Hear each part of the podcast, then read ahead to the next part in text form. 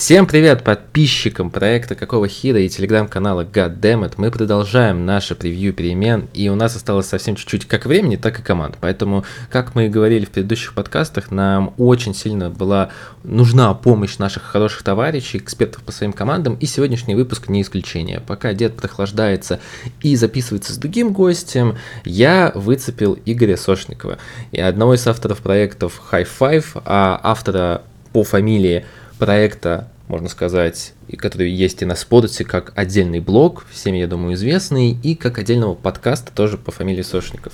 А, Игорь, привет, спасибо тебе большое, что согласился поговорить про твою любимую команду. Я надеюсь, сегодняшний диалог тебе понравится так же, как и мне, и я надеюсь, мы много интересного расскажем про Golden State, как одну из самых, наверное, популярных команд среди ру комьюнити.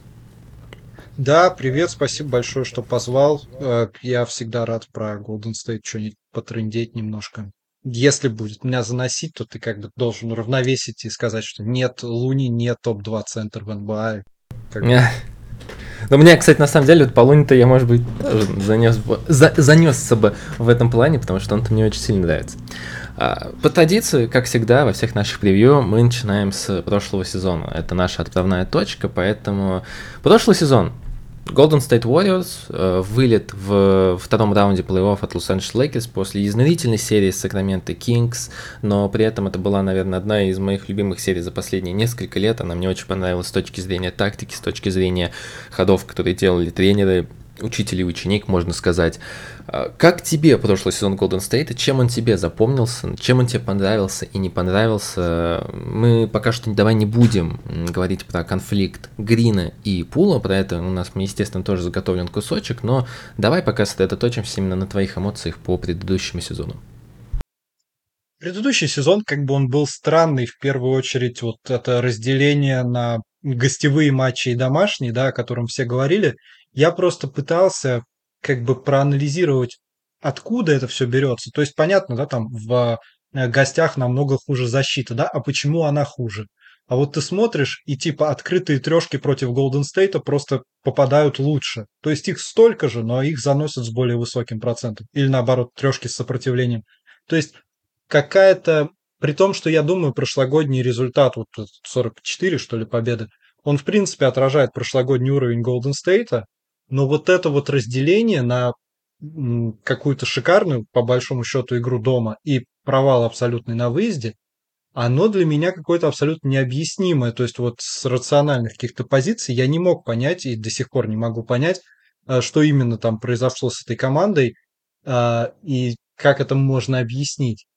Вот. Э, ну, кое-как они доковыряли там даже без Уиггинса до плей-офф, и Скинкс, конечно, был я не, не уверен, насколько там Майк Браун, типа, топ-топ тренер, но он, наверное, один из лучших тренеров, чтобы работать против Golden State, потому что он знает все, что ты будешь делать.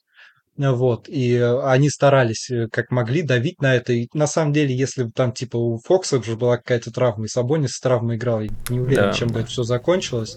Вот, но в итоге, да, Фокс под конец серии он немного просел уже как раз своим этим повреждением, и на себя образца начала серии не особо был похож. Вот. Но потом, да, ты выходишь на Лейкерс, и, в общем, тут уже в другую сторону, как бы, а если, а если бы этот Лони Уокер номер 4 в четвертой четверти четвертого матча не потащил, ну, кто знает, может быть, это 2-2, и вся серия идет по-другому. При том, что, опять же, итоговый результат, как бы, прошлогодние Лейкерс были посильнее прошлогодних Warriors. И вылет где-то в районе второго раунда, ну да, это выглядит плюс-минус закономерно для того уровня, который Golden State в прошлом году показывал. Ну вот, так что все несколько странное, но итог, итог выглядит логично при этом. А, слушай, несколько моментов тут предлагаю остановиться. Ну, как бы про Майка Брауна, ладно, не будем. У нас сегодня про Golden State. Э, мне, честно, Майк Браун очень нравится тем, что он сделал, но это, возможно, был фактор первого сезона, надо смотреть второй сезон. Всегда я скептически отношусь. Пример Кидд, пример а, Макмиллан, это люди, которые в первый сезон показывали тоже крышесносные результаты. Два момента, которых я хотел тебя спросить. Начну с конца. А, точно ли Лейкерс прошлогоднего образца были сильнее Golden State? Просто по ощущениям Лейкерс... Лично у меня они не производили никакого ну, впечатления той команды, которая ну, должна что-то выигрывать, что-то показывать на Западе. Да, им повезло с Мемфисом. Ну, Мемфис изначально были, были команды, которые ну, мне казались, были самым лакомым пирожком среди всех топ-команд, которые могли быть на Западе. И они спокойно переехали. Просто я всегда э, считал по прошлогоднему плей-офф то, что Golden State проиграли, потому что ну, серия была очень изнурительная, и они просто больше устали. Им не хватило этого ресурса, им не хватило этого времени на отдых. Вот точно ли Лейкерс были сильнее? Если да, то почему ты так считаешь? А я думаю, что вот нет, когда ты смотришь эти матчи, то у тебя возникает ощущение, что Golden State постоянно как бы карабкается куда-то против течения, а у Lakers все как-то чуть более легко получается.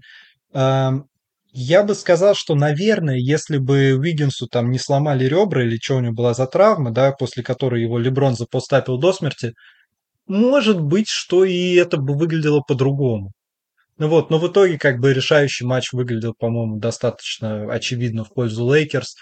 И тут можно спорить о том, насколько здесь важно какое-то неудобство Лейкерс конкретно для Warriors, потому что они были неудобной командой для Golden State э, со своим этим Дэвисом и со своим этим атлетизмом.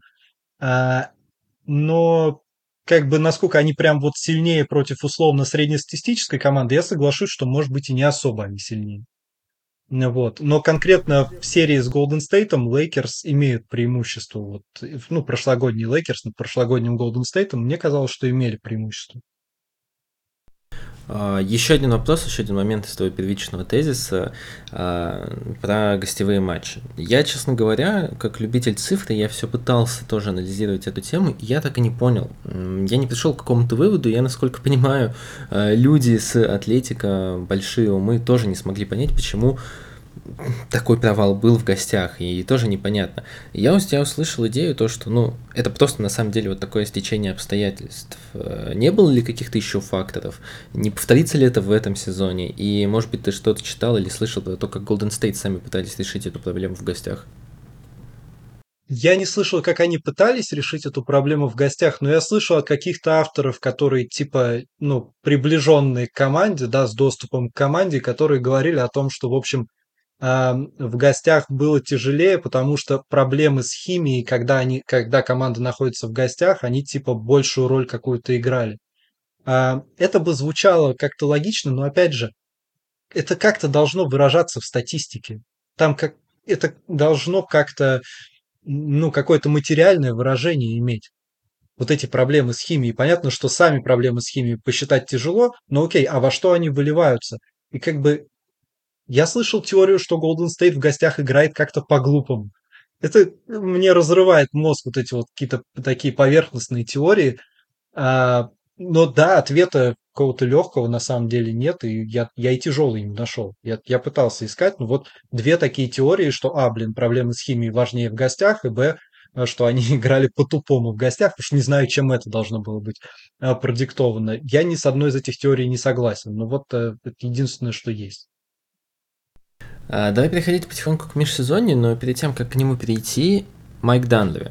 Очень важная история для uh, Golden State, ну, в целом во франшизе Golden State, это Боб Майерс. Это Боб Майерс и его становление как ген-менеджера, его становление как одного из лучших спецов uh, в руководстве команд НБА. Все мы знаем, насколько он был хорош.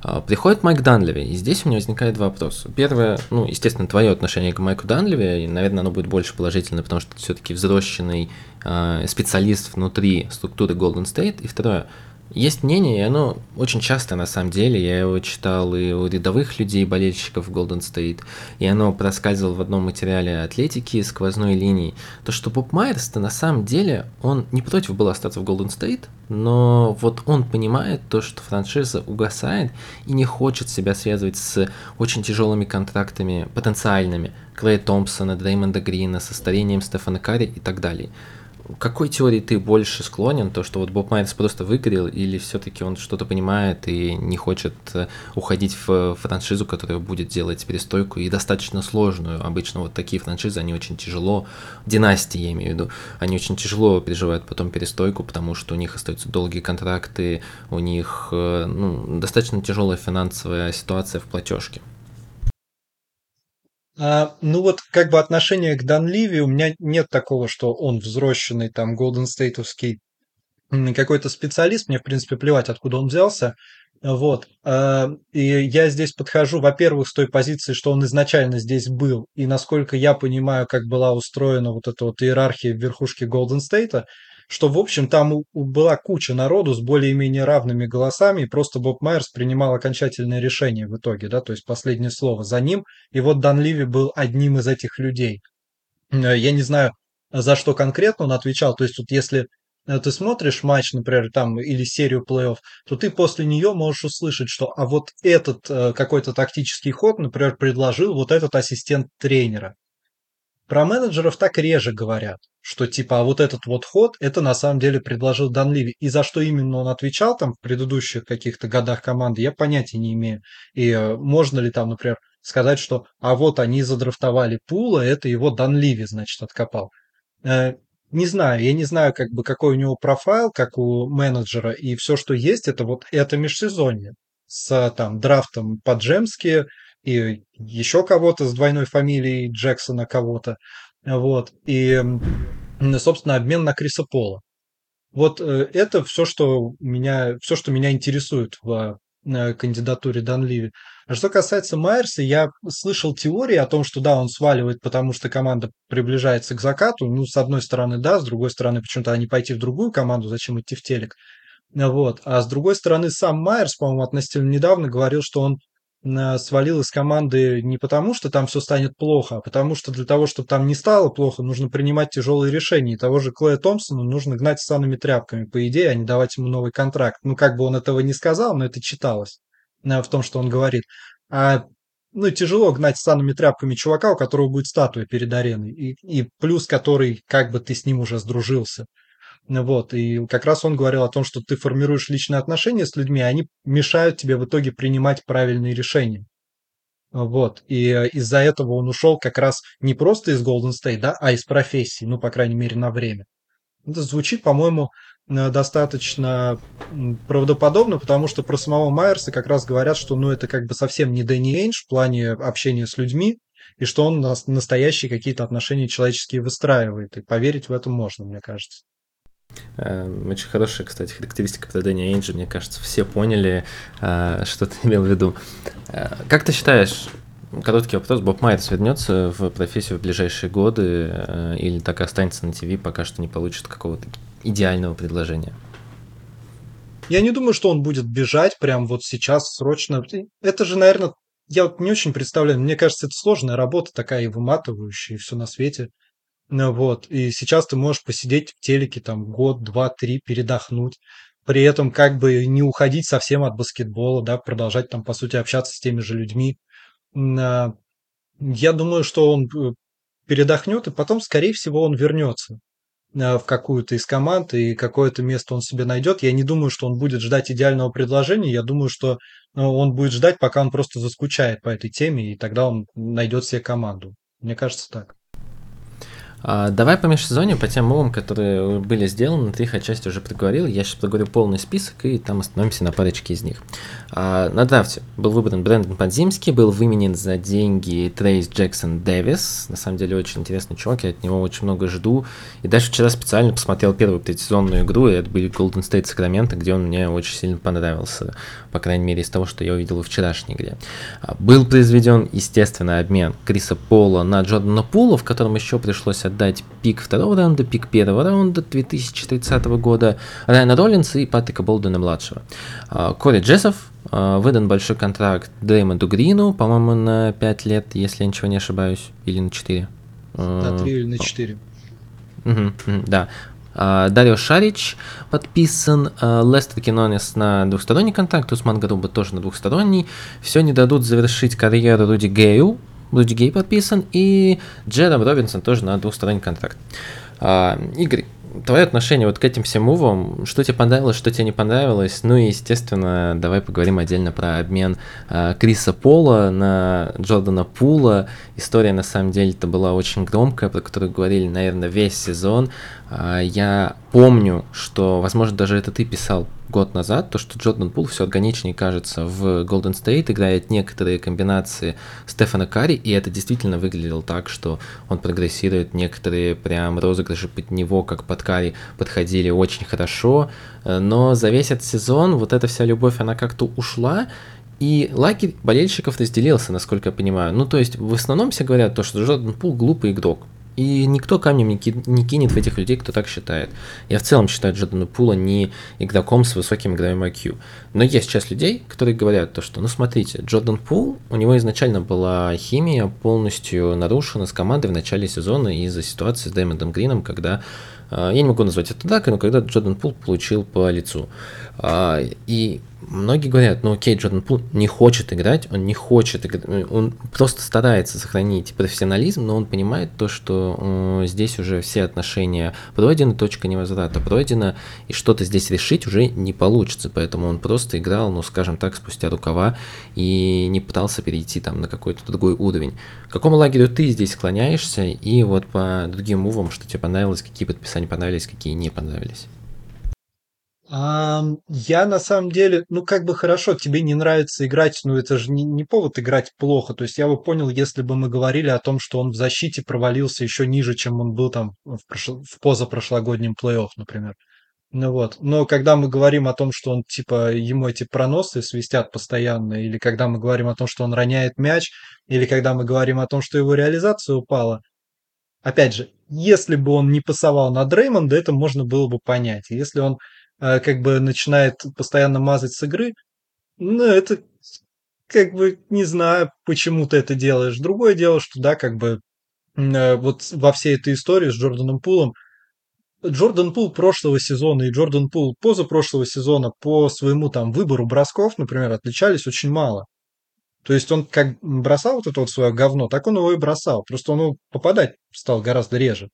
И да, мне кажется, отчасти там же изменения правил были с этим вот проносом, э, которые до этого не свистели угу. никому, а в этом году стали свистеть и преимущественно как бы Джордану Пулу. Я думаю, что это его несколько э, подловил, так, ну, может быть, вот он сейчас поработает над этим в новом сезоне в Вашингтоне уже э, не будет у него такой проблемы. У него, в принципе, как бы достаточно креативный дриблинг, если посмотреть на его разные движения, там, сведения, там много чего интересного и необычного проскакивает. Вот.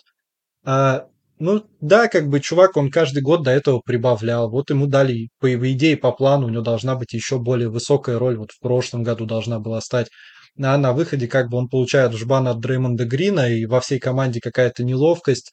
А, при этом как бы с его проблемами в защите все-таки сильно накручивать ему минуты тяжело можно было бы, если бы у тебя была команда без Стефа Карри, как бы и тебе бы нужен был прям Джордан Пул. А так ты понимаешь, что ну Карри отбегает там 32-33 минуты и Пулу вот, вот на остальные 15 он нужен, а в остальное время не особо. Ну вот. Но я думаю, что отчасти тут тоже это просто как бы как и с разделением там на гостевые домашние матчи, отчасти тут сыграло просто какое-то невезение с Джорданом Пулом. Отчасти, наверное, ему тяжело было показывать свой высокий уровень, когда э, все в команде как бы на него косо смотрят. Э, при том, что он сам, наверное, не особо в этом виноват. Ну, то есть, как, за языком надо следить, но понятно, что э, первая кровь на руках Дреймонда, да, и последняя. Вот. Э, ну, тоже это не добавляет, наверное, не то, что желание как бы проявить себя, но, может быть, как-то бьет по уверенности, не знаю. Вот у меня такое что? впечатление разрозненное по этому поводу.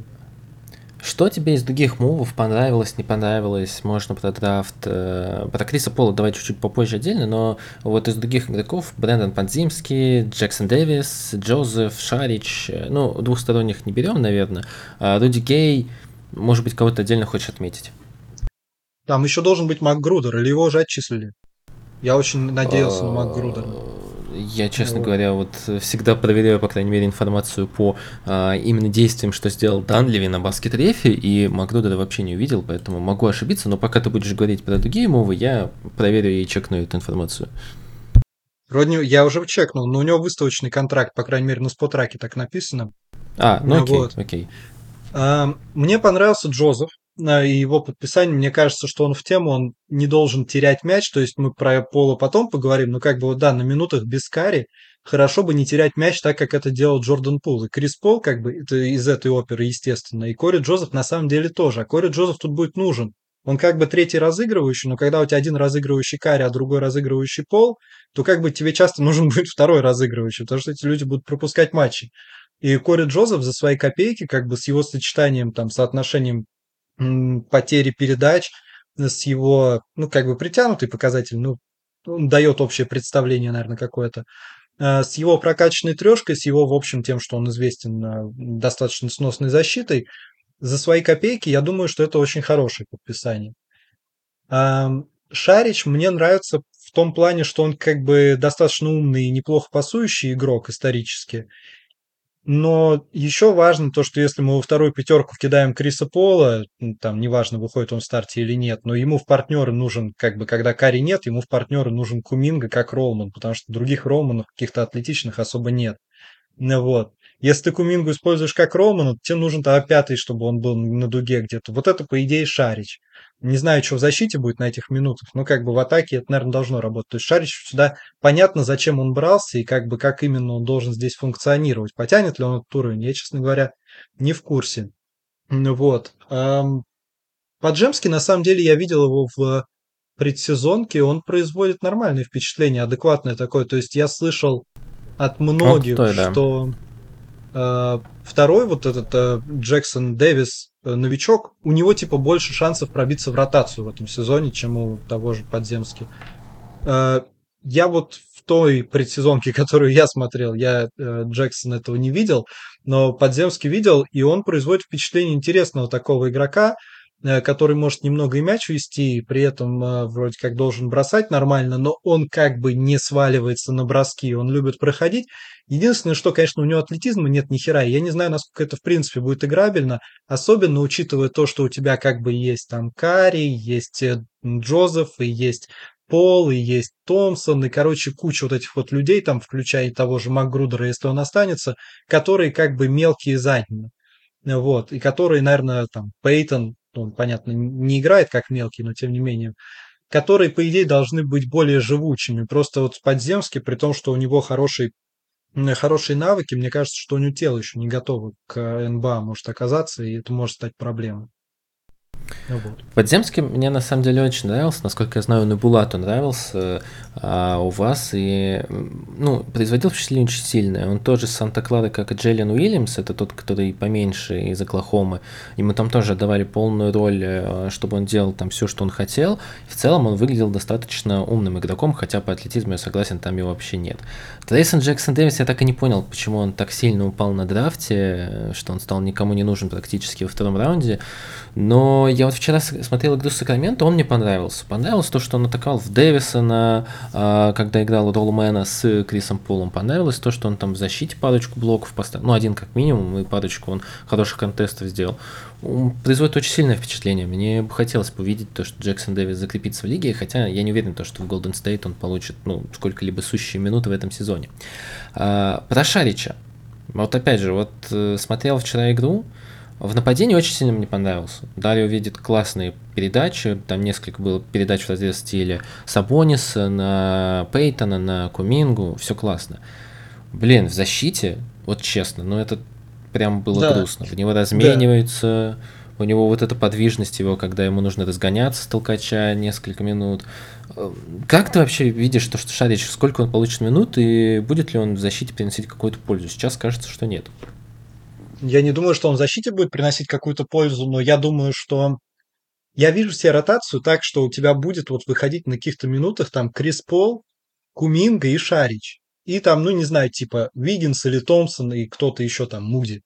Вот, э, вот на каких-то минутах, там, когда Карри и Грин сидят. Потому что выпускать Грина с Крисом Полом как бы особо смысла нет. Выпускать Луни с Крисом Полом особо смысла нет.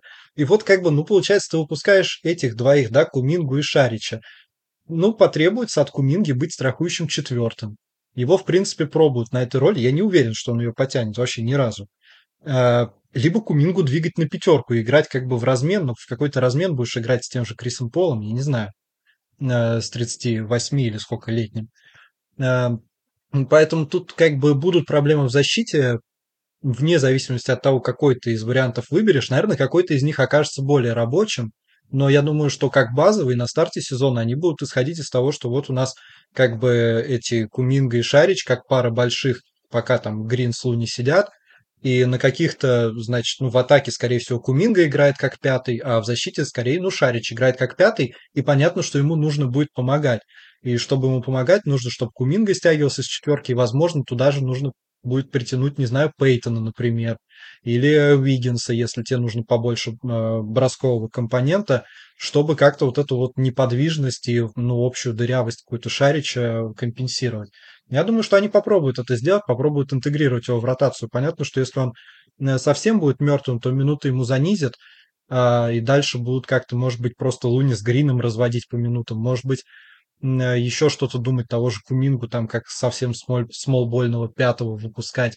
Не знаю, насколько это будет лучше. А, но изначально, да, мне кажется, что Шарич будет получать свои там минут, э, не знаю, 15-20, как э, запасной пятый. А, давай про продление Дреймонда Грина. А, Дреймонду 33 года, в марте будет 34. А Дреймонд Грин, да, он сыграл 73 игры в прошлом сезоне, но до этого у него было 46, 63, 43, 66. Он начинает все-таки стареть. А через 4 года, через 3 года, вернее, начнется сезон, в котором Грин будет получать 20, ну, почти 28 миллионов э, за сезон.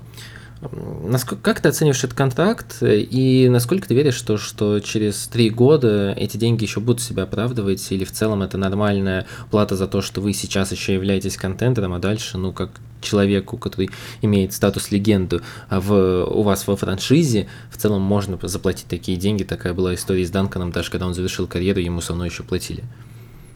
Мне кажется, на самом деле шикарное продление. Я думал, что ему могут заплатить больше. А, я думаю, для Golden State было важно, типа, они могли бы дать ему, наверное, 100 миллионов на 3 года, а могли дать 100 миллионов на 4 года. И они просто расписали это на большее количество лет. А, он же еще в этом году, получается, отклонил опцию, и это новый контракт вступает в силу, и он в этом году заработает меньше, чем он заработал по опции. То есть они подрезали немного денег из налога за счет этого, там миллиона три или четыре разницы в контракте вот в том, что ему прописано было на этот год, и в том, что он в итоге получит по этому новому контракту, э, отклонив свою опцию. А я думаю, что да, года через 3-4, может быть, он будет э, заметно просевшим игроком. Года через 3-4 тут будет жопа в любом случае. Я не думаю, что это важно. И потом года через 3-4 его 25 там, 5 миллионов, это будет сколько, 10% от потолка, я не знаю. Э, ну, то есть, ну, это ну, будет маленькая 10. сумма, да. Да, вот это будет не так важно, это не такая сумма, которая может быть каким-то там недвижимым, совсем мертвым контрактом, который убивает всю твою гибкость. А, не те деньги, вот, и учитывая то, как бы, я вот слышу часто про Грина говорят, что, ну, он уже сдает, ну, вот он уже не на том уровне. И я думаю, а вот в чем это проявляется, потому что наступает плей-офф, как бы, он там один из лучших защитных игроков в мире. В атаке он не на том уровне, но он в атаке на том уровне был один год в карьере. Мне кажется, году в 2016 он был прям хорош в атаке. Ни до, ни после он хорош в атаке не был. Он как бы не был каким-то атлетичным суперзавершающим, он никогда не, не отличался нормальной трешкой, вот кроме этого 2016 года. Это как с Энтони Дэвисом, типа, а вот если бы он бросал как в пузыре, да, только он не бросает как в пузыре, ни до пузыря, ни после пузыря, типа, Это он бросал правда. так только в пузыре, где так бросали все. Вот, наверное, можно сказать, что он меньше матчей на максимальном уровне может выдавать сейчас, чем раньше. А, да, и по дистанции регулярки иногда видно, что он там не сильно упирается.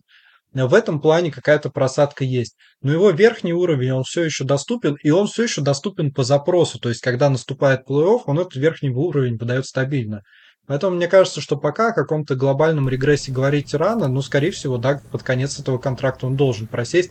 Он слишком заточен. Вот я не помню, у кого слышал эту идею, а, что Грин это вот игрок, который на каких-то миллиметрах, на каких-то миллисекундах играет, да, и вот за счет того, что он там на миллисекунду раньше пошел, он успел туда, да, э, и дотянулся до этого мяча или перехватил эту передачу. А вот как только он потеряет, там, не знаю, 5% своей подвижности, он потеряет типа 40% своей ценности. Ну, может быть и так, но пока он не потерял. Про Дреймонда Грина последнее. Э, ну да, ты имел в виду сезон 15-16, у него там было 14 очков и 38% из дуги. Сейчас в это слабо верится, то, что Дреймонд может так бросать, но у него было. Он и валил степбеки больше... в финале с Кливлендом. Было Пока такое, они не да. просрали, Дэвид...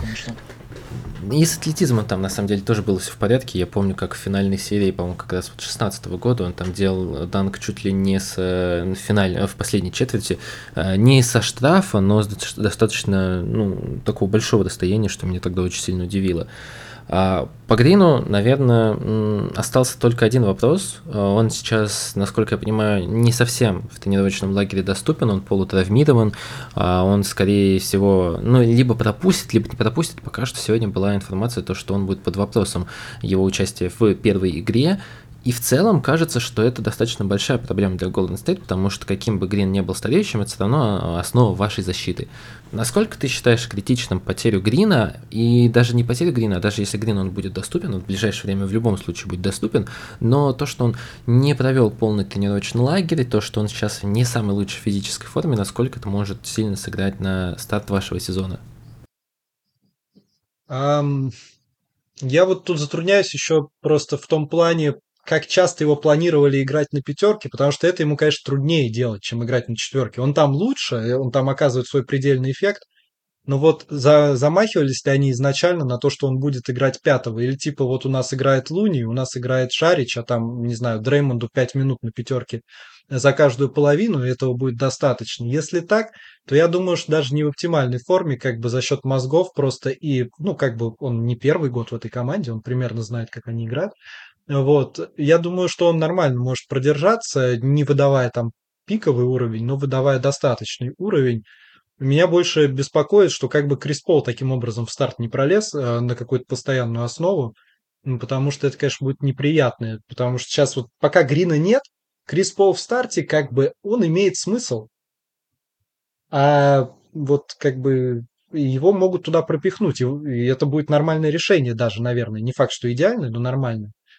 А, вот. А если как бы Грин вылетит там, пропустит, не знаю, несколько матчей, и потом окажется, что Крис Пол тут уже закрепился в старте, это может вызвать проблему, потому что потом его нужно переводить все равно на скамейку, а это будет уже труднее сделать, как просто э, с эмоциональных каких-то позиций.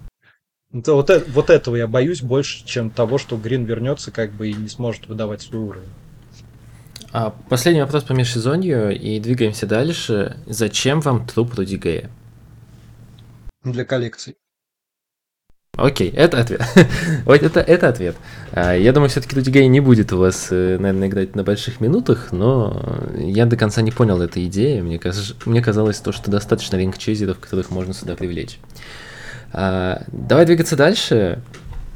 Стефан Карри Понятное дело, что главная звезда, и понятное дело, то, что Стефан, ну, наверное, из того, что вот мы получаем информацию в межсезонье, а, он за последние годы раскрылся как какой-то невероятный профессионал, который понимает прекрасно, как ему работать. Ну, то есть у этого человека зашкаливает профессионализм, все вот приводят в пример всегда Леброна Джеймса, но на самом-то деле а, Стефан Карри и его текущее понимание, отношение к физической форме, к старению, оно тоже на запредельно высоком уровне, но при всем при этом я хочу сказать то, что все-таки у Стефана Карри очень необычный стиль баскетбола. Мы ну, постоянно все говорили, все последние, наверное, 10 лет нахождения Стефана Карри на этом высочайшем уровне.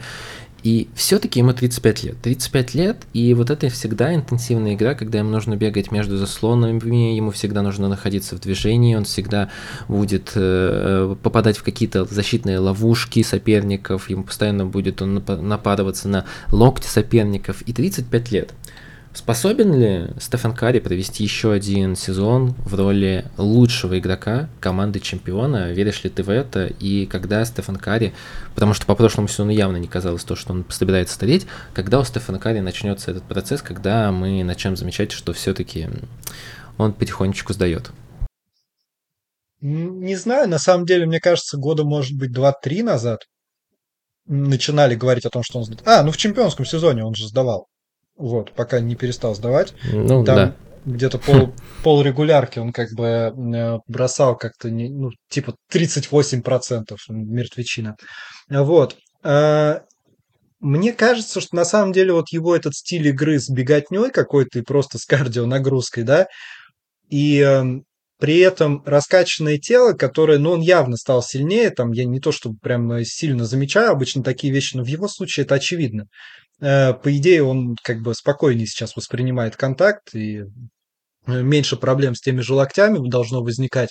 Мне кажется, что вот это переносится на какой-то поздний возраст, ну, должно переноситься, потому что, понятно, примеров-то особо нет, с кем сравнивать. Э, лучше, чем игра там за счет атлетизма какого-то, за счет просто силы, за счет игры в тело, за счет резкости. Вот, поэтому мне кажется, что при прочих равных, как бы и с акцентом на бросок, и с вот этими вот такой манерой игры, он скорее должен продержаться дольше остальных. Но да, после 35 никто на таком уровне не играет. Там э, вот ты 35, и после этого это какая-то магическая цифра. Я не, не знаю почему, но э, как бы так происходит. Э, плюс-минус со всеми, э, ты уже не становишься, вот, ну, после 35 тебя уже не включают, как правило, в список там э, топ, не знаю, двух-трех игроков в мире, а Golden State нужно, чтобы этот Карри был вот на таком уровне, чтобы он мог быть лучшим игроком в серии с кем угодно. И, и ну, я не знаю, до сих пор как бы от него не было не было поводов в как-то какой-то спад в нем отмечать. Но понятно, что рано или поздно он будет. Я не знаю, когда. Может быть, в этом году, может быть, в следующем году. Но я думаю, что осталось не так много в любом случае. Даже с его там подходом к делу и всем таким. Э, я думаю, что ну, если у этого Golden State есть какое-то чемпионское окно, то ну, оно максимум два года. Ну вот, это оптимистичный сценарий. Ну и, соответственно, Важно... завязано на каре. А, важный вопрос про раздевалку Golden State, я думаю, когда вся эта династия ну, рухнет в хорошем смысле, то, что ну просто придет время, когда и Карри постареет, и Грин постареет, всегда были споры о том, кто все-таки является лидером команды. Ты как человек, который ну, максимально погружен в а, все материалы, которые выходят по Golden State, в то, что пишут про Golden State. Мы знаем то, что стиль лидерства Стефана Карри, он такой, ну, friendly по отношению к игрокам. Дреймонд Грин – это голос раздевалки. Кого ты считаешь лидером команды? Я имею в виду, естественно, не по уровню игры, а именно человека, за которым вот в раздевалке какие-то, знаешь, такие стандартные лидерские функции в роли мотивационных речей, в роли э, мотивации для молодых игроков э, сейчас выполняет Карри или Грин, как ты считаешь? Я думаю, что это никогда не было ну, как бы мы подразумеваем, когда лидера, мы имеем в виду, что это вот какой-то один человек, который все это делает. Я думаю, что в Golden State эти обязанности, они всегда были распределены и между Карри, и между Грином, и между Кэром. А, я думаю, что Карри как-то прибавляет в плане вот э, своего, а, ну, то есть на гриновскую территорию залезает, там в плане какого-то разговорного уже жанра э, лидерского. Мы слышали про его вот эту вот речь перед седьмой игрой там с Сакраменто, можно вспомнить более какие-то комичные примеры из, э, может быть, двух-трехлетней давности, когда э, команда была в заднице, и была какая-то, был какое-то видео, где Карри ходит перед скамейкой и на всех орет, и видно, что люди сидят просто и ждут, когда он заржет, потому что никто не может поверить в то, что Карри всерьез это говорит, как бы ты не можешь просто взять и начать орать на людей, как бы когда ты никогда этого не делал, э, тебя всерьез воспринимать не будут. Но вот со временем он как-то стал более таким э, говорливым. Я думаю, что плюс еще э, Дреймонд Грин со своим вот этим вот ударом э, в голову Пулу, он несколько стал более таким стеснительным. Ему приходится вести себя поскромнее. И это по его каким-то лидерским качествам, наверное, вдарило. Так что, наверное, можно сказать, что в прошлом сезоне Карри был большим лидером. Но сейчас, как бы, думаю, чувство вины у Дреймонда притупилось, он снова будет орать а Кари снова будет как бы человеком, на которого все смотрят в плане как бы э, лидерских качеств таких, ну, просто вести за собой примером.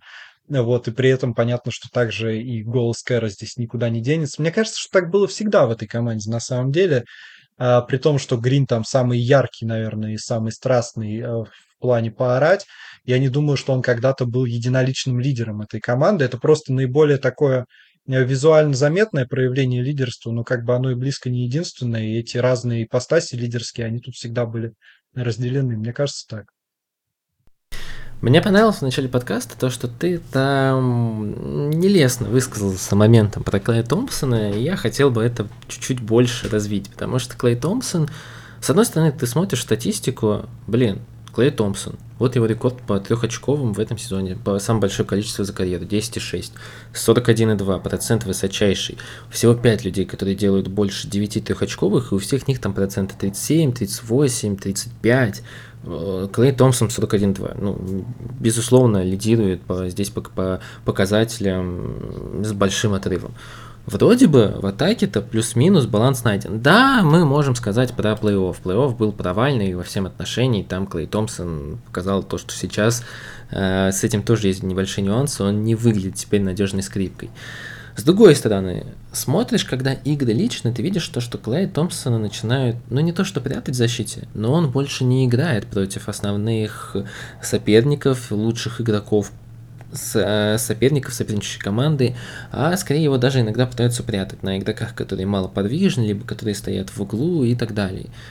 И я ловлю себя на мысли то, что, блин, ну да, Клея Томпсона то неплохо в целом продлить, но если говорить про те деньги, которые он хочет, а хочет он, я насколько я понимаю, там очень много, под 30 миллионов Достаточно много, что они до сих пор не договорились, да. Да, да, да, ну там прям какие-то большие суммы, и я начинаю ловить себя на мысли то, что блин, а нужен ли мне Бади Хилд за 30 миллионов, пусть этот Бади Хилд действительно имеет легендарный статус в моей команде, и у него, да, наверное, будет статуя перед э, ареной, и он действительно, ну, его все любят, и он классный парень, но давать такие деньги Томпсону, который начинает еще хуже играть, который начинает проваливаться в плей-офф, по-моему, это такой большой риск, и прям вот мне очень страшно за это решение.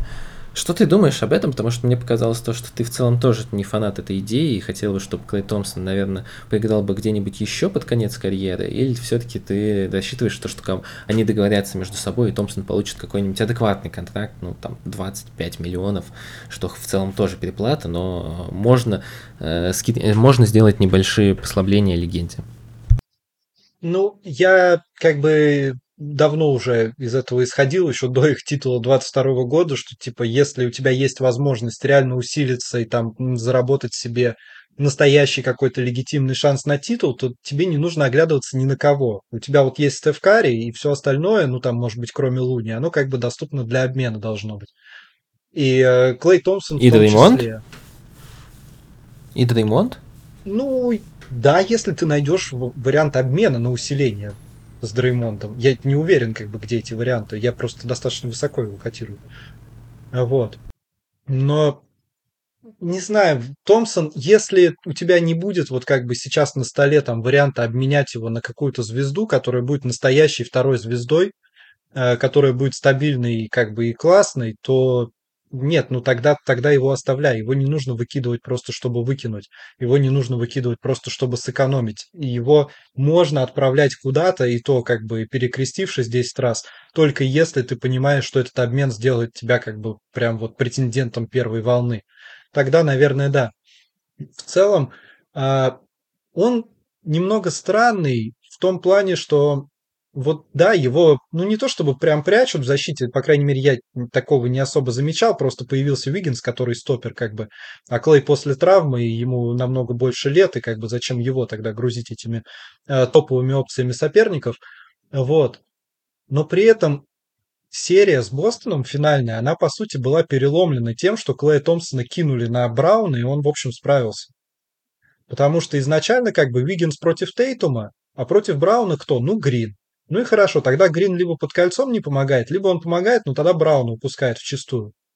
А когда они смогли кинуть туда Томпсона, и оказалось, что он не проваливается, они Грину этим развязали руки, и он в итоге там всю краску закрыл на пару с Луни, и они просто выключили атаку как бы Бостона полностью вот, вот, этой, вот этим вот подходом. Как бы можно было ожидать, что там э, Томпсон после своей травмы, который еще и вернулся там, по сути, посреди сезона, если я ничего не путаю, возьмет и как бы прижмет там вот этого взрывного гиператлетичного Брауна. Ну, он взял и справился, потому что как бы надо было. И тоже смотришь какие-то матчи, он форсит броски, он что-то там все как-то не выглядит надежно или уверенно даже в атаке. А потом ты смотришь, и в том же э, чемпионском походе, как бы в решающую минуту, он валит какие-то важные броски. И прошлый сезон весь такой был когда он начал так себе, потом в середине сезона он расцвел и вообще был машиной, И потом под конец он сдулся, и в плей-офф как бы был опять так себе. Он очень нестабилен на данном этапе. Я не знаю, чинится ли это. Можно ли ожидать, что вот он до конца там наберет форму после вот этих вот своих страшных травм? Потому что ну, не после всех травм ты там даже в течение года набираешь оптимальную форму может быть, можно этого ждать, что он еще стареть как бы не будет, а травму уже залечил, и вот он теперь, наконец, расцветет в каком-то более классном виде, ближе туда к своим праймовым образцам, хотя понятно, что прям до пика своего он уже не доберется, но станет таким. Он в любом случае будет менее подвижный, его в любом случае не будут кидать на мяч, его, может быть, будут наоборот кидать на каких-то более крупных игроков, потому что он, в принципе, все еще сильный и э, как бы крепкий, можно попробовать его кидать там на тройку, на четверку в защите и попробовать с этим жить. А, но вот как бы какого Томпсона мы увидим в итоге, да, близкого к тому вот по сути, неуверенному на самом деле в себе игроке, который показывает постоянно, сколько у него титулов там, и форсит все подряд, в надежде, что сейчас я разбросаюсь. А может быть, что это будет вот что-то близкое там к э, той же серии с Бостоном или близкое к середине прошлого сезона, когда он, а, в общем, казалось, что разбросался и набрал форму, и набрал ход, и дальше только вверх, а оказалось, что нет. Мне кажется, что он очень ненадежен, и в этом, в общем, и проблема, то, что у Golden State нет надежной второй опции, и давать ему кучу денег, конечно, смысла точно нет. А оставить его там на те же 25 миллионов, да, стоит, если только ты не найдешь вот какой-то ну, ход, который тебе кажется чемпионским. Просто потому что нет смысла это разваливать в противном случае. Мне кажется так. А, давай так, ты уже говорил, и в целом я солидарен здесь с твоим мнением по поводу того, то, что не важно, что здесь будет через 3-4 года, здесь в любом случае будет плохо. И Клей Томпсон, вот предлагают ему сейчас, ну, давай представим, 28 миллионов, там, каждые 4 года будет это что-то в районе, там, 110 миллионов за 4 года. Ты согласишься или скажешь то, что лучше уж даже от него избавиться, пусть и не обменять, а чтобы он так ушел? Да нет, ну с новым потолком все, что в районе там до 30, я думаю, что это оправдано. Другое дело, что можно посмотреть на Грина, который лучше, чем Томпсон. Можно посмотреть на Уиггинса, который лучше, чем Томпсон, и сказать, чувак, вот больше, чем они, ты не получишь. Э, наверное, как-то так. Э, я а думаю, а почему, что... кстати, что? Почему, кстати, никто э, в команде не может объяснить Клей Томпсону, чисто твое мнение, что, ну, чувак, ты просишь слишком большие деньги, на которые ты уже не играешь. И объективно последний плей-офф показал то, что ты даже был худшим игроком команды в ротации в серии, которая, ну, была для вас э, самой важной. Больше того, сука, тебе столько платили, пока ты вообще не играл. Факт, факт. Вот. И даже Нет, в этом ну... сезоне он 40 же будет получать. Ну, да. Ну, то есть, он, он же получил этот сезон, когда он э, получил этот контракт, когда он уже был травмирован. Он ни в одном из э, да, сезонов да. по этому контракту не играл на этот контракт. Он всегда был либо люто переплачен, да, когда он совсем не играл, либо э, он играл меньше, чем ему платят. Ну, я так понимаю, что они просто, у них вот эти вот дружеские какие-то свои отношения, возможно, даже важнее, чем какое-то стремление к победам даже. Мне кажется, что может вот это вот играть, и что никому даже в голову не придет подойти к Томпсону и сказать, чувак, ты не тянешь, возьми свои 15 мультов, ты и так играешь на 10. Вот, я думаю, что у них подход такой, это же что-то похожее было с Игудалой, когда его притаскивали, кто-то написал, типа, как насчет там на минималку в Golden State или что-то такое, когда его возвращали, в смысле. Вот, и Дреймонд Грин uh-huh. говорит, а такой, а почему это на минималку? Он вообще-то чемпион MVP финала, может быть, мы ему побольше заплатим? Вот какой-то такой подход, мне кажется, он у них есть, поэтому ждать от того, что там Карри подойдет к Томпсону и скажет, давай ты прижмешься по деньгам, мне кажется, не стоит. Вот. Тут это будет разговор как бы Томпсона, его личное дело. Готов он пожертвовать, ну, или пойти навстречу команде, значит, готов. Не готов, ну, значит, уже команда будет решать, сколько она готова ему переплачивать. Вот. А мне не кажется это реалистичным сценарием, что кто-то убедит э, из игроков Клея там пойти на, на уступки финансовые. Давай немного про Криса Пула поговорим. У меня есть один момент, который меня очень сильно смущает. А, сейчас постараюсь его объяснить. Мне всегда нравились Golden State за последние пять лет, просто визуально смотреть на них, кроме одного периода, когда Кевин Дюрант пришел, и вот эта магия, которая была известна Golden State, она немного пропала, и команда стала централизованной по изоляциям, по пикиндолам, там зачастую это были интересные пикиндолы с э, тем же Дюрантом и Карри, это было прикольно, это было необычно, но все-таки команда стала, ну, скажем так, более центрированной на звездах. При этом я всегда очень скептически отношусь к командам, которые играют через пик н а Они у меня вызывают вопросы тем, то, что пик н очень тяжело реализовывать в плей-офф. Пик н это надежный вариант для регулярки, но в целом как-то применять его на дистанции всего сезона и выигрывать на нем чемпионат, это ну, достаточно большой риск.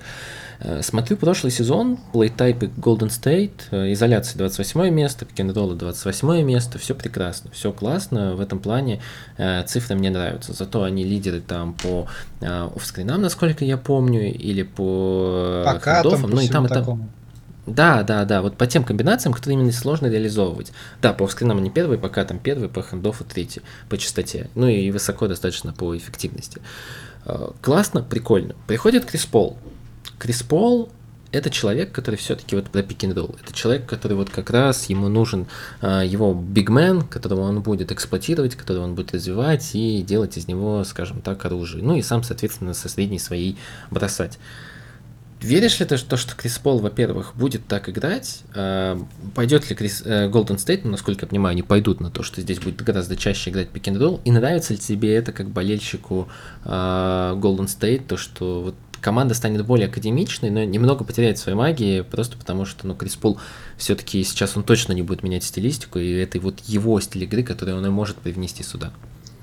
Мне, как болельщику Golden State, нравится любая атака, которая хоть как-то работает, когда Кари нет на паркете, потому что обычно там все очень плохо. И э, если это значит, что Крис Пол будет долбить пик-н-роллы, как бы если он способен попадать в свои средние, если э, ну, я не знаю, будет ли он убивать размены, может быть, тот же Куминга в итоге будет убивать размены в случае, э, если пик-н-ролл разменяют. А, главное, чтобы это как-то работало, потому что без Кари всегда были проблемы. И если это будет вот э, через такой более-менее топорный пик-н-ролл, ну, значит, это будет через более-менее топорный пик-н-ролл, это не будет все равно какие-то лютые минуты, понятно, что это больше под минуты запасных, э, когда все-таки Пол, вот сейчас он, да, и выходит иногда в старте, не все матчи предсезонки смотрел, но те, которые смотрел, вот он выходит в старте. Он старается как бы вкрячиться в этот баскетбол Golden State, он старается там где-то ставить заслоны без мяча или сам открываться без мяча. То, что, в общем, за ним никогда не водилось.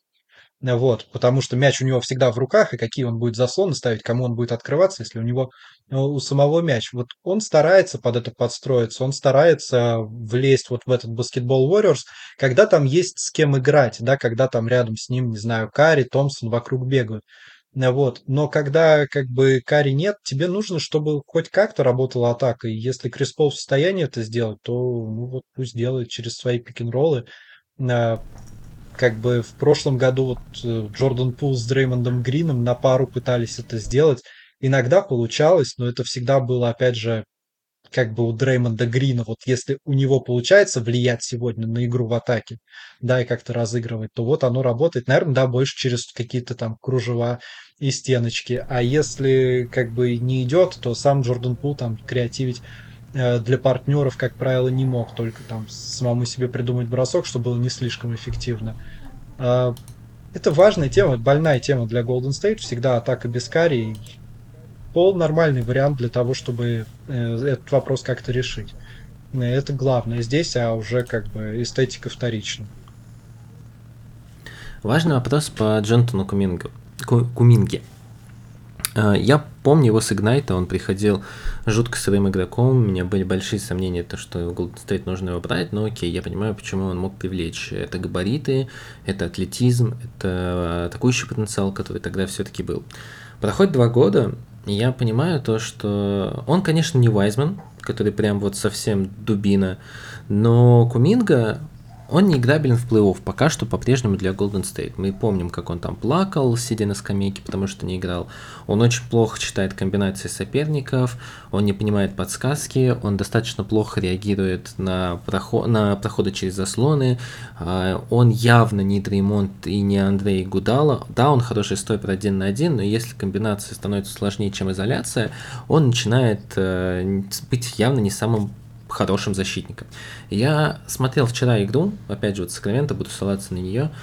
Первая четверть э, до восьмой минуты Кумин... Я не помню, когда Куминку посадили, но, по-моему, его на седьмой минуте, на пятой минуте первой четверти посадили. За эти три минуты он сделал три, ну, точнее, э, за первые три минуты он сделал три, он просто три раза он улетел на а, фейковом броске э, куда-то в стиле Карла, Карла Энтони Таунса.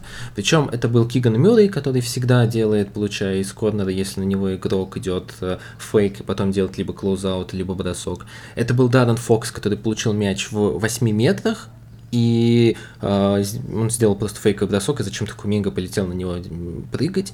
И это было еще в одном эпизоде, не помню, возможно, с Харрисоном Барнсом. Я, честно говоря, абсолютно не понимаю, как за три года, и мне кажется, это уже очень ну, серьезная такая проблема, то, что Куминга не растет в понимании баскетбола.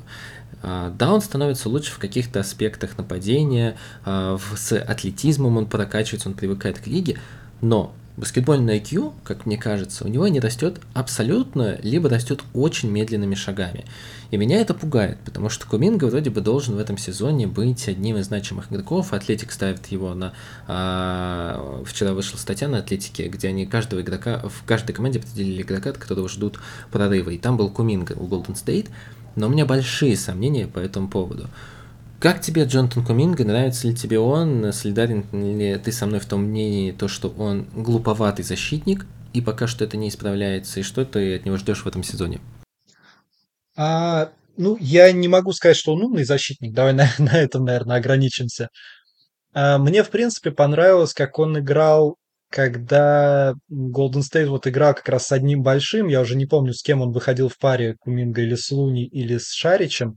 И было понятно, что, в общем, обычно-то у тебя на четверке Грин, который как бы много страхует для четвертого, и который хороший помогающий защитник, а тут его нет, и было понятно, что на четверке то Куминга, то Уиггинс, и от них обоих требовалось, в общем, заметно страховать под кольцом. И оба, кстати, как, ну, как бы оба воспринимаются больше как какие-то индивидуальные стоперы, у обоих были хорошие моменты в плане контеста под кольцом. Вот, то есть, ну, там есть что-то. Понятно, что это больше про атлетизм, про, может быть, какие-то инстинкты, чем про мозги в его случае. Я думаю, что там достаточно защитного потенциала и как бы и в плане индивидуальной обороны, а, и вот опять же в плане там а, атлетизма и просто каких-то инстинктов, может быть, которые иногда проглядываются, чтобы быть нормальным играбельным защитником, э, защитником играбельного уровня. А главное, что от него будут требовать, это все в атаке, потому что он в первую очередь как бы скорер. Его, конечно, Golden State так не особо использует, но на самом деле каждый раз, когда он выходит на паркет, ты видишь, что он активен, что он отгружает, что он там 10 данков против Юты делает или что-то вот такое. То есть он всегда активен, он всегда там куда-то лезет к кольцу, он всегда зарабатывает штрафные. Было бы еще мило, если бы он их попадал. И он как бы вот, вот это от него будет требоваться, потому что когда у тебя выходит Крис Пол, который должен вести вторую пятерку, понятно, что он болл-хендлер, но ему нужны опции, которые будут завершать. Возможно, рядом с ним где-то будет бегать Клей Томпсон, но ему также нужен во фронткорте кто-то, и вот Куминга этот кто-то, по идее. Это на самом деле может трансформироваться и на минуты со Стефом Карри, потому что каждый раз, когда Карри играет пик-н-ролл или открывается на заслоне, всем насрать на игрока, который ставил заслон. И это ну, в защите проще с этим работать всегда. Если у тебя Куминга ставил заслон, ты уже не можешь прям совсем мелкого на него разменять. Ты уже не можешь совсем его оставить, потому что он просто полетит к кольцу. Опять же, было бы мило, если бы он еще трешку прокачал. Вот, и стал бы себя уверенно чувствовать, и пока в это веры мало. Но мне кажется, что Golden State будет на него полагаться, и это может быть лучше типа, знаешь, это не идеальный сценарий, но это лучше, чем много вот из того, что у тебя есть. Лучше многого. А, и мне кажется, что он на самом деле как-то в этом сезоне как раз какой-нибудь скачок-то и выдаст, потому что, да, на него будут закладываться, И да, он будет набирать кучу очков, скорее всего, для ну, человека, который... Я на самом деле удивился, он в прошлом году отыграл типа 67 матчей по 20 минут за матч. Мне казалось, что он играет минут по 15 в лучшем случае, и матчи 50 он провел. Мне, мне это так запомнилось. Но да, он будет, скорее всего, накидывать там хотя бы очков, не знаю, 16 или типа того, что для игрока его минут будет выглядеть как много, и что на фоне там прошлогоднем будет выглядеть как э, скачок вверх, и, скорее всего, э, он будет где-то там в верхушке борьбы за э, самого прогрессирующего игрока, по крайней мере, если представляю такой сценарий. Ну да, он и близко не идеальный вариант, но лучше того, что есть из остального. Мне кажется так. 16 очков это прям сильно. Ну, посмотрим. Это, возможно, даже и кандидат на МИП тогда будет, если у него будет такой прыжок. А, давай еще одного баскетболиста обсудим. Будем приходить потихоньку к нашим прогнозам на предстоящий сезон для Golden State. Это Кевин Луни. Я обожаю Кевина Луни за то, что человек делает такой объем черновой работы, за то, что он доминирует на счетах, то, что он унизил э, Феникс, Даллас, э, мы про это уже говорить не будем. Э, там действительно, ну, он доминировал э, на каком-то высочайшем уровне, и то, как он добавляет, насколько он вроде не унижал игрок. Феникс. Да, ошибся. Даллас. Даллас, и кто-то там еще был, по-моему, по тому чемпионскому плей Я сейчас, честно говоря, не вспомню. Феникс тогда сам себя унизил. Мне очень нравится Кевин Луни. Насколько я понимаю, ты тоже в восторге от него, и ты говорил, рассказывал в этом подкасте фразу то, что э, если кто необмениваемый, то это, конечно, Карри и Кевин Луни, может быть. Почему ты так считаешь? Объясни вот, в, на там парочки примеров, почему ты видишь, что, что Кевин Луни это настолько полезный игрок, и что его никак нельзя обменивать, э, за что ты его ценишь в этих Golden State? Ну, во-первых, конечно, меня ну, просто э, завораживает то, насколько чувак в состоянии всегда оставаться полезным. То есть он не играет самую главную роль, но ту роль, которую ему отводится в Golden State, да, где-то побороться за подбор, где-то разменяться, где-то, не знаю, э, где-то что-то завершить из-под кольца, он это всегда выполняет на любом уровне сопротивления. То есть вот ты смотришь там на Кивона Луни, и ты понимаешь, что то, что он делает сейчас, там где-нибудь в субботу вечером, да, в регулярке против Орландо, он это же может делать в финале. И он меня не перестает удивлять в том плане, насколько он э, как бы продолжает работать над собой. То есть вот эти вот подборы последних двух плей-офф, этого же не было раньше. Это он со временем добавил. Вот, эти, вот этих 20 подборных игр, их раньше не было, он был не про это. При этом чувак разменивается на Дончича пару раз, и Дончич такой, ладно, я, наверное, больше не буду на него размениваться, я, наверное, кого-нибудь другого поищу для размена. Сколько людей вообще в лиге, которые могут защищаться против Луки, и у тебя оказывается, что центровой может защищаться против Луки нормально. И вот это вот постоянно что-то. Тут он накидал сам, там, не знаю, 25 очков где-то в плей-офф. Чувак вообще без атлетизма, он не бросает он играет только на чистых мячах, каким-то образом он наковырял там 20-25 очков в матче плей-офф. И вот он стабильно полезен на любом уровне сопротивления. Это реально центровой, который играет как полноразмерный центр, хотя он и недомерок. И он всегда может быть полезен. Сколько, таких, сколько центров, с которыми ты можешь выиграть титул в НБА? Ну, Йокич, Я вот сейчас, я вот сейчас начинаю думать. Ну, Дэвиса можно, если считать центровым. Если Дэвиса считать центровым, Лопес как бы в их чемпионском походе ему минуты урезали. Имбит из второго раунда не вылезает. Ну, Сабонис пока что нет, скорее, чем да. Ну да, да, здесь на самом деле хороший вопрос. Из центровых может быть Адебаю когда-либо, но пока что офис Майами спит. Я понял, да, твою основную мысль, э, то, что в целом это центровой, который может принести титул, а, причем в роли не главной звезды. Это круто, потому что если мы смотрим на контракт э, Кевина Луни, там он, наверное, один из самых лучших по соотношению цена-качество. Э, он получает сущие копейки, при этом его импакт настолько весомый в команде, ну, это очень круто. 7,5 миллионов он получит только в этом сезоне и 8 миллионов через в следующем сезоне. Это очень-очень-очень-очень круто. Это а, дичь на самом деле, ему же никогда не платили. Да. То есть началось все с чего? Да, да. Его, ему на детском контракте, когда он был, ему отклонили опцию команды на последний год.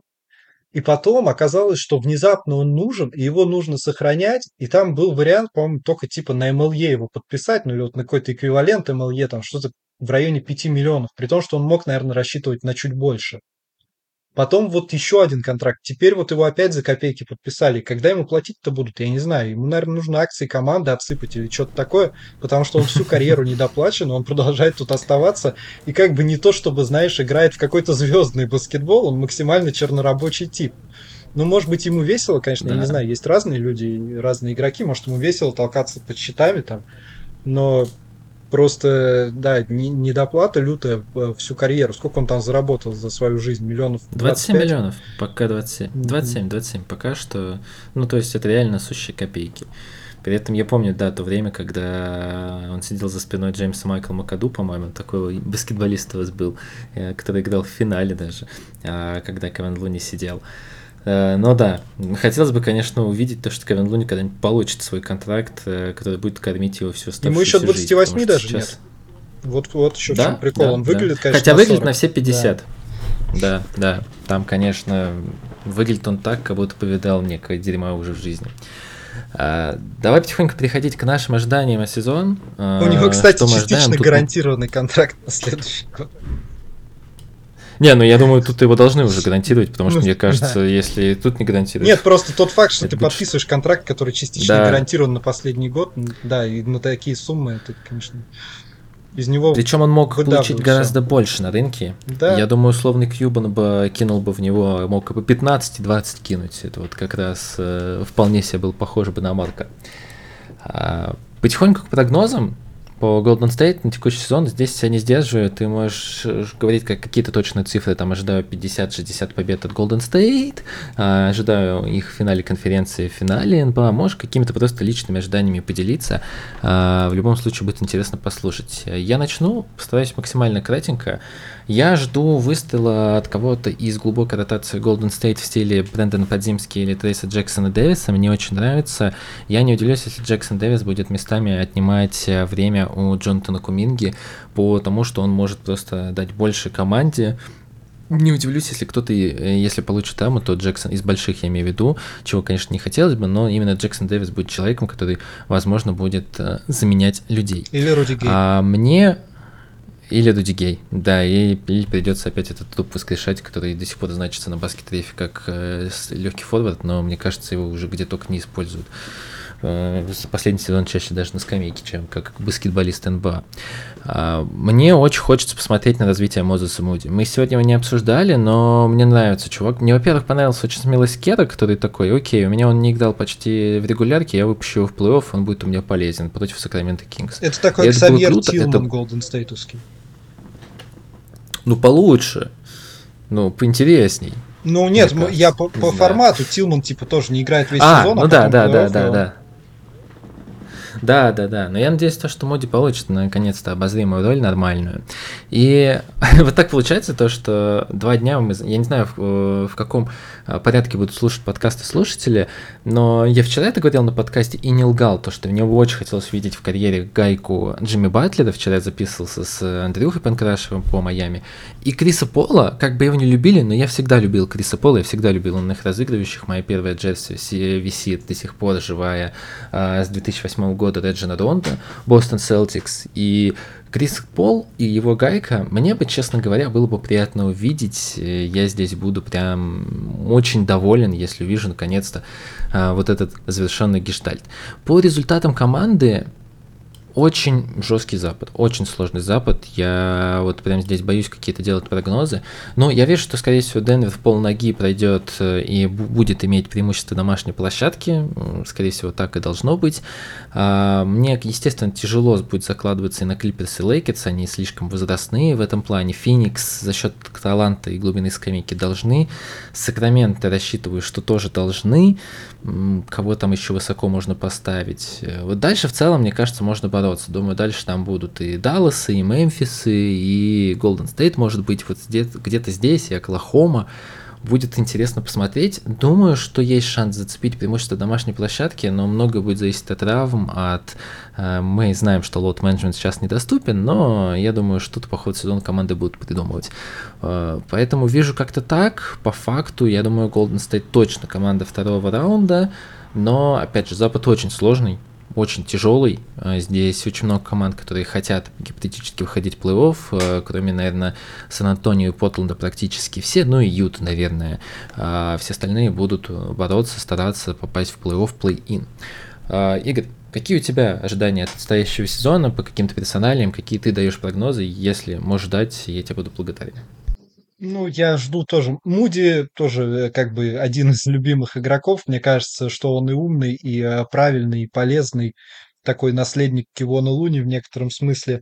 Мне кажется, что он заслужил свое место в ротации. Странно, опять же, что его не выпускали по регулярке, потому что еще перед прошлым сезоном казалось, что он там в плей-офф где-то выходил и вроде был полезен, и вроде, может быть, что-то им дашь. Но Golden State хреновая команда для молодых игроков.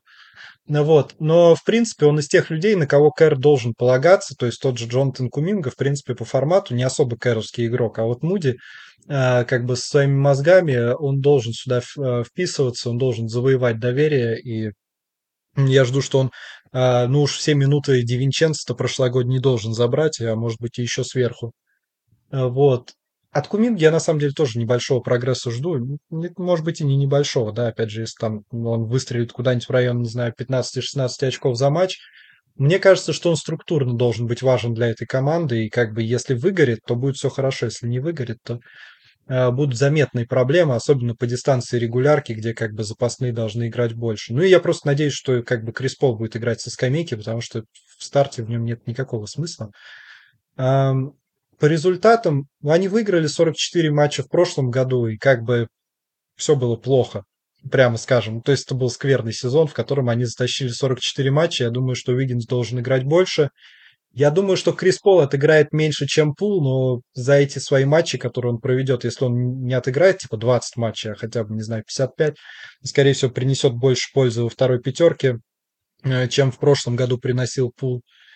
Э, вот. И э, я думаю, что они должны добавить себе несколько побед к прошлогоднему результату. Я вот когда делал подкаст про Запад и про тотал побед, я дал им 48, а это был третий результат на Западе, и четвертыми шли Лейкерс, там типа 47 побед. Мне кажется, они где-то в одном пуле с Лейкерс э, под, безусловно, Денвером и Фениксом, но, в принципе, наверное, уже выше всех остальных, потому что от Сакрамента я жду, что они наоборот чуть просядут просто из-за того, что они вряд ли будут опять так же здоровы, как в прошлом сезоне. У Мемфиса вылетает Джа на первые 25 матчей. Может быть, в долгосрочной перспективе это пойдет им на пользу, но как бы без Тайуса Джонса им будет трудновато поначалу, я думаю, играть без Джа. Вот, и они, наверное, будут чуть пониже. Вот мне кажется, что где-то третье-четвертое место для Golden State на Западе, где-то в борьбе с Лейкерс – и где-то в районе 47-48 побед я бы их ждал. А что касается плей-офф, то ну, как бы чемпионство или ничего. Логично, справедливый результат для команды, которая считается династией а, и до сих пор еще на ходу. Игорь, Спасибо тебе большое, что нашел время проговорить про Golden State. Мне кажется, получился очень содержательный диалог по команде. Мы проговорили много чего интересного. Я думаю, и слушателям будет интересно. В целом, поделили, мне кажется, прошли даже больше тем, а, которые могли вместить. И за это, конечно, большое спасибо тебе. Да, большое спасибо, что позвал. Всегда рад. И интересно было поговорить, действительно. Ну и я надеюсь, то, что мы это сможем проверить, то, что нашим слушателям это понравилось, потому что, конечно же, под этим видео, аудио или в телеграм-канале, где бы вы это не слышали, вы увидите ссылочки на все ресурсы э, Игоря. Здесь будет его э, блог на Sports.ru, здесь будет телеграм-канал High Five, я думаю, вы там подписаны, но на всякий случай проверьте. Ну и, естественно, на его подкаст Сошников, на который тоже стоит заглянуть и подписаться. А еще будут ссылочки и на наши все ресурсы, включая закрытые, включая YouTube ресурсы. Будем рады вашей помощи и поддержке, чтобы завершить наш превью. Здесь будем ждать от вас э, лайка, комментарий, подписки, все вы это знаете, вы ко всему это привыкли. Спасибо вам большое, что дослушали до этого момента, и уже очень скоро вернемся с новым выпуском.